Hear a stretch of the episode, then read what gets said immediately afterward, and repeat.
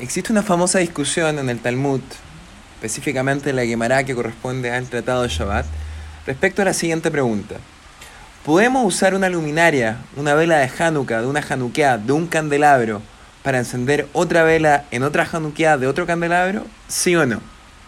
Y aquí, dos grandes rabinos, sabios de la época del Talmud, Rab por un lado y Shmuel, por el otro, tienen opiniones discordantes. Rab dice que no se puede usar el fuego de la vela de una Hanukkah para encender la vela de otra Hanukkah. Y Shmuel dice que sí se puede. La razón de Rab para prohibir esto es que, según él, esto podría producir una disminución de la mitzvah de las velas de Hanukkah. Si yo tomo un fuego para encender otra vela, puede que se me, se me caiga un poco de la cera o del aceite, y esto eventualmente puede hacer disminuir la primera vela. Ahora Shmuel, por el otro lado, no le preocupa esto.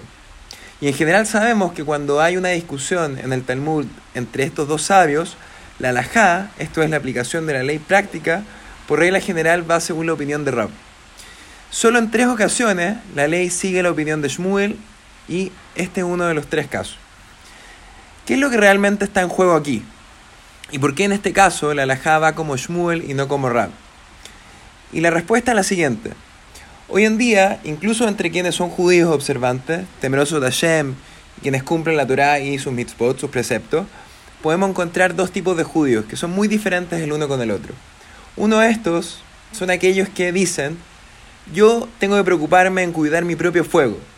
Y si es que me involucro con gente que no cumple Torah y mitzvot, que están alejadas de la observancia y de las tradiciones, yo puedo ser influenciado por ellos y mi propia luz puede, ser, puede verse afectada, puede disminuir. Y esta es la visión de Rab. Pero Shmuel no opinaba lo mismo.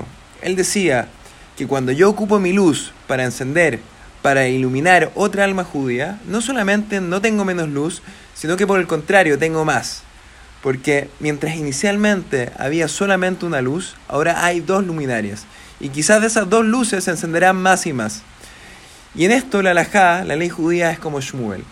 Y esto es lo que significa ser un hasid del Rebe. Es saber que si tú enciendes y haces ascender o elevarse una alma judía, tú mismo te ves elevado en el proceso. Es saber que cuando tú vas a buscar judíos, quienes están menos comprometidos, quienes no saben, quienes no, quienes no tuvieron la oportunidad de ilustrarse ni de ser educados como Yehudim, tu luz no disminuye, sino que por el contrario, el resultado es que creamos más luz en el mundo. Y este es un mensaje importantísimo en el, en el mundo de hoy y un mensaje gigante de Hanukkah del Rebe para la posteridad. Shabbat Shalom Umeorah.